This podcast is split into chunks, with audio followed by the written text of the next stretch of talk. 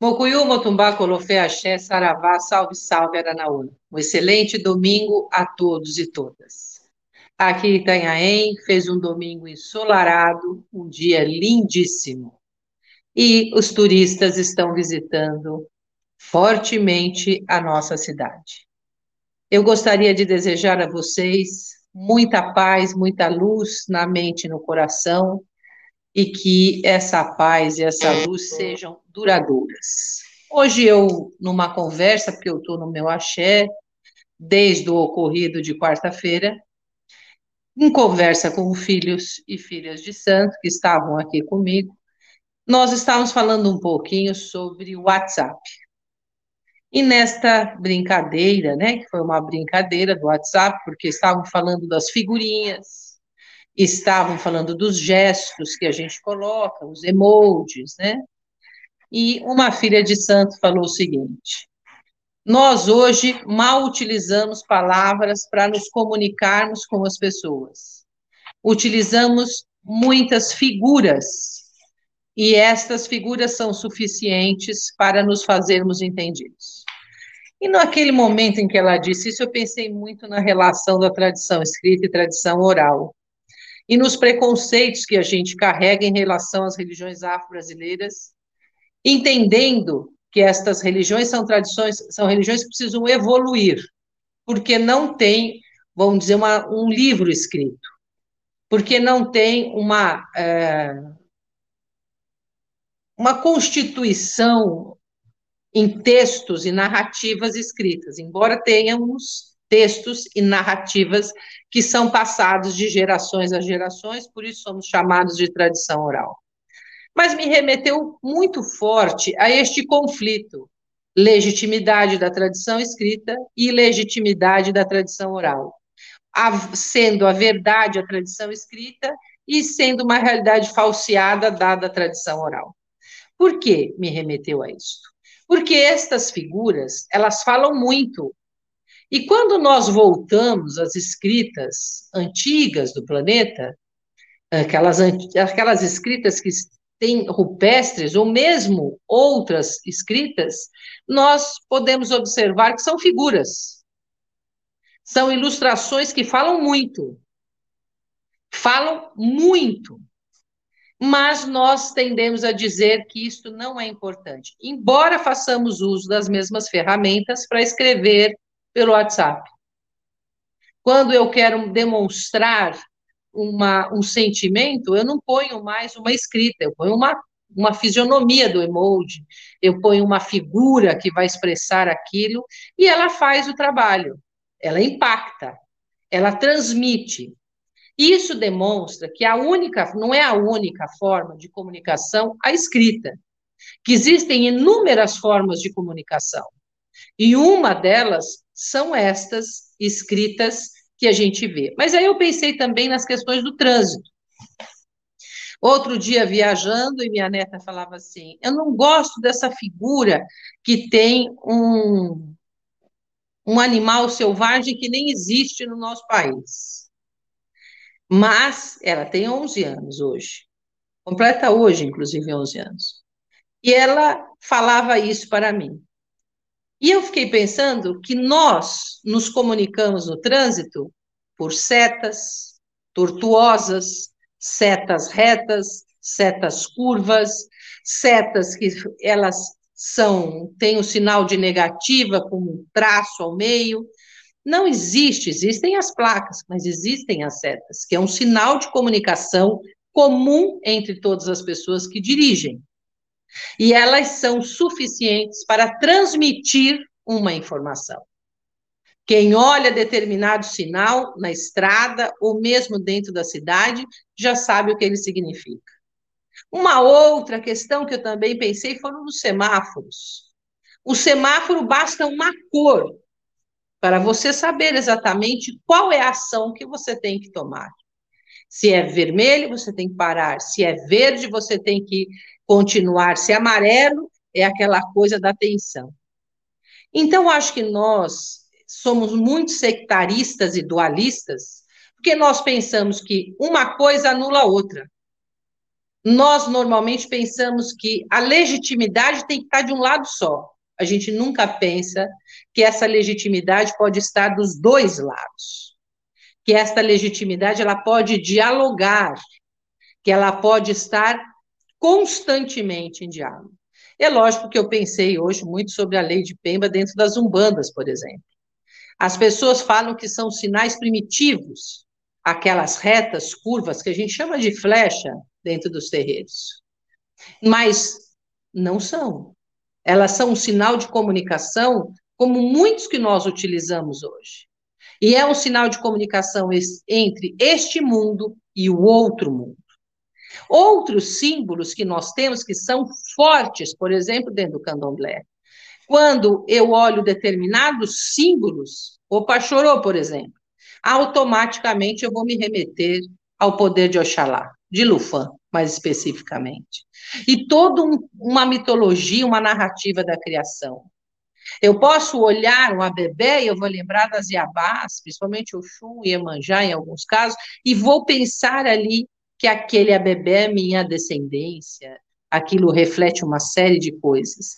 Então, nossos símbolos dentro das religiões afro-brasileiras não são ilegítimos. Eles são pertencentes a uma metodologia que a gente chama de tradição oral. E muito, muito importantes. Hoje eu estou com um fio de conta que não é de Xangô, ou um ileque, como queiram.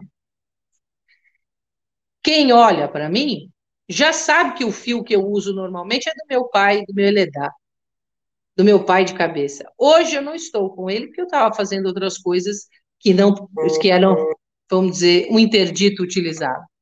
Mas quem olha sabe que este fio pertence aos orixás funfuns.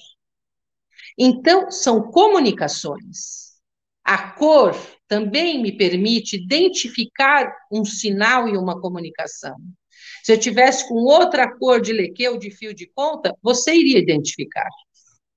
Então, nós precisamos retirar da nossa cabeça que a tradição oral, ela não é ferramenta que traz uma sabedoria e uma capacidade de se fazer presente, efetiva e legítima. Quando nós utilizarmos as ferramentas como WhatsApp, sinalização de trânsito e outras ferramentas do cotidiano, nós vamos saber que essas simbologias elas se encontram marcadas no nosso consciente e inconsciente. E esta força do inconsciente, do consciente e inconsciente está em tudo. Quando eu olho uma letra, eu consigo identificar se ela é, ah, por exemplo, do Oriente, ou se ela é ocidental, mais especificamente, se ela é uma letra asiática, se é uma grega ou latina. Quem não aprendeu em matemática, alfa, beta, gama, né, que são letras que são símbolos importantíssimos dentro da matemática. Importantíssimo. Quem não vê aquele sinal assim, ó, infinito? Então, esta questão de ser legítimo e ilegítimo é o valor que é dado. E o pior é que muitas vezes as pessoas das religiões afro-brasileiras acreditam nisso. Elas acreditam que não são legítimas. Que esta nossa sabedoria é uma sabedoria que vale menos do que o que está escrito. Não. Nossa sabedoria vale tanto quanto a que está escrita. Nem menos e nem mais. Ela vale. E para isso, eu gostaria de trazer essa reflexão para vocês. Uma reflexão que vocês parem para pensar sobre o nosso cotidiano e assumam que esta tradição ela traz sobre si uma ancestralidade longínqua e que é capaz um único sinal a nos levar à Terra. Uma única figura é capaz de nos levar à Terra. Olha o poder deste símbolo. Olha a força deste símbolo. E falando sobre a força do símbolo, hoje também eu vi na internet, no Facebook, aquele bonequinho da Covid-19. E hoje nós passamos de 150 mil mortos. Aquele bonequinho, uma figura, e quando a gente olha, é terrificante. Ela é capaz de terrificar, mas não foi capaz de sensibilizar as pessoas para a periculosidade e os efeitos necessários da prevenção contra a Covid-19. Voltando aqui, eu acredito que hoje eu vou fazer uma live um pouquinho mais curta, como eu disse a vocês, eu estou na minha casa de santo, estou com algumas coisas em andamento, para, parei para vir conversar com o meu público. Queria dizer a vocês que a nossa campanha da solidariedade, ela continua ativa, e nós pretendemos entregar agora no final do mês as cestas básicas. Aqueles que puderem doar, façam por meio do QR Code ou em PVT conosco. Agradeço aqueles que têm doado mensalmente para que a campanha se mantenha viva. Deste outro lado, eu tenho a obra que está sendo lançada em memória a Pai Rivas. Esta obra é a doutrina do Tríplice Caminho, da ordem iniciática do Cruzeiro Divino.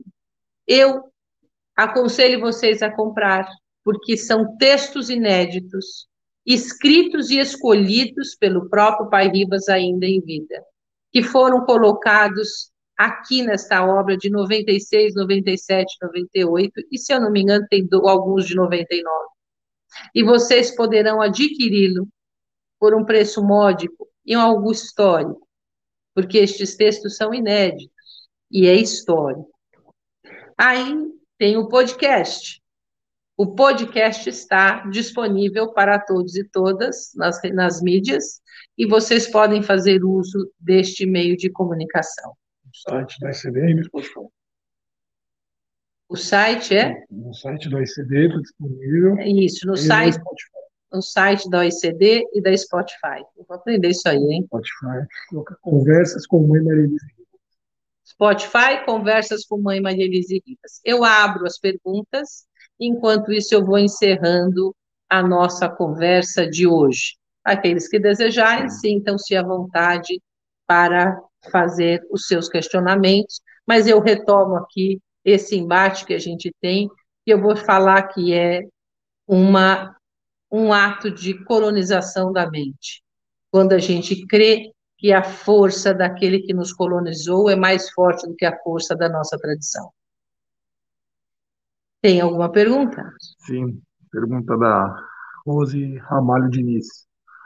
Existem leis de trânsito, símbolos, advertências, regulamentação, marcas e outros tipos de sinalização e variam de acordo com o país com as suas leis é, regulamentadas. Minha mãe sempre dizia que os dedos das mãos não são iguais. O respeito a isso é importante, não é, mãe? Benção, sua bênção. Pose muito bem colocado, minha filha. Nós somos diversos, como me ensinou meu pai de santo, mas não desiguais. A diversidade é uma marca da humanidade. Não há uma regra comum para todos os povos, todas as culturas e todos os locais deste país e deste mundo. Cada local tem suas próprias regras e todas elas importantes e válidas para aquele povo. Assim, nós das religiões afro-brasileiras temos as nossas regras, os nossos valores que são importantes para nós e nós também devemos respeitar os valores e regras alheios. Pergunta seu filho Shaker. Sua bênção, mãe. Se tudo inicia em nossa mente, para depois concretizar, por que o que é visual é desprezado por muitos? Não seria uma forma de negar os métodos que são eficazes, não só nas rabas, mas também em muitas coisas é, em nosso dia a dia? Bênção, meu filho. Para a gente valorizar, nós aprendemos na cultura ocidental que para valorizar a nossa cultura é preciso diminuir a do outro. Então, para fazer falar que a minha é importante, a do outro precisa ser desvalorizada. E quando eu utilizo deste mecanismo em que as imagens elas são desvalorizadas, e é uma coisa interessante porque nós fazemos uso das imagens. A tradição ocidental, que tem como norte a tradição escrita, ela faz uso das imagens. Veja bem que as obras icônicas, carésimas deste mundo, são imagens. Lembrei-me agora da Mona Lisa, do Picasso, me lembrei é, de muitas, aliás, da Mona Lisa e do Picasso, que tem muitas obras. Eu lembrei agora de Da Vinci, né, da Capela Sistina. Isso estou utilizando obras que são consideradas no Ocidente. E são obras valiosas, muito caras, uma verdadeira fortuna. Agora, existem símbolos para outras culturas que são valiosos, se não pecuniariamente, em questão de valor. Então, isto é uma coisa que foi trabalhada para que a gente desacredite este, esta metodologia da tradição oral. Pergunta do Jorge Batista. Benção, minha avó. Benção, meu filho. No nível de comunicação, além do nosso raciocínio lógico, onde o astral, os conceitos independem de palavras, se fazem presentes, poderíamos considerar como uma comunicação mental simbólica? É um símbolo. É uma comunicação mental simbólica, assim como a escrita é um símbolo. É um símbolo que foi dado um valor. Por exemplo, se eu faço a letra A, A é um símbolo. Só que é, por todos nós, tido como letra A e que isso tem um valor. Por exemplo, quem que foi as vogais? Nós somos uma sociedade em que as vogais ela tem um valor central. A, E, I, O, U. Tem línguas no planeta em que as vogais não são, são centrais, que as palavras utilizadas não levam vogais. E elas têm outras letras que são importantes para ela. Então, isto é um símbolo convencionado e aceito.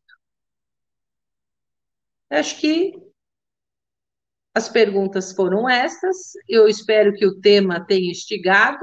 Eu respondi a uma pessoa outro dia no Facebook que eu não venho aqui para dar verdade.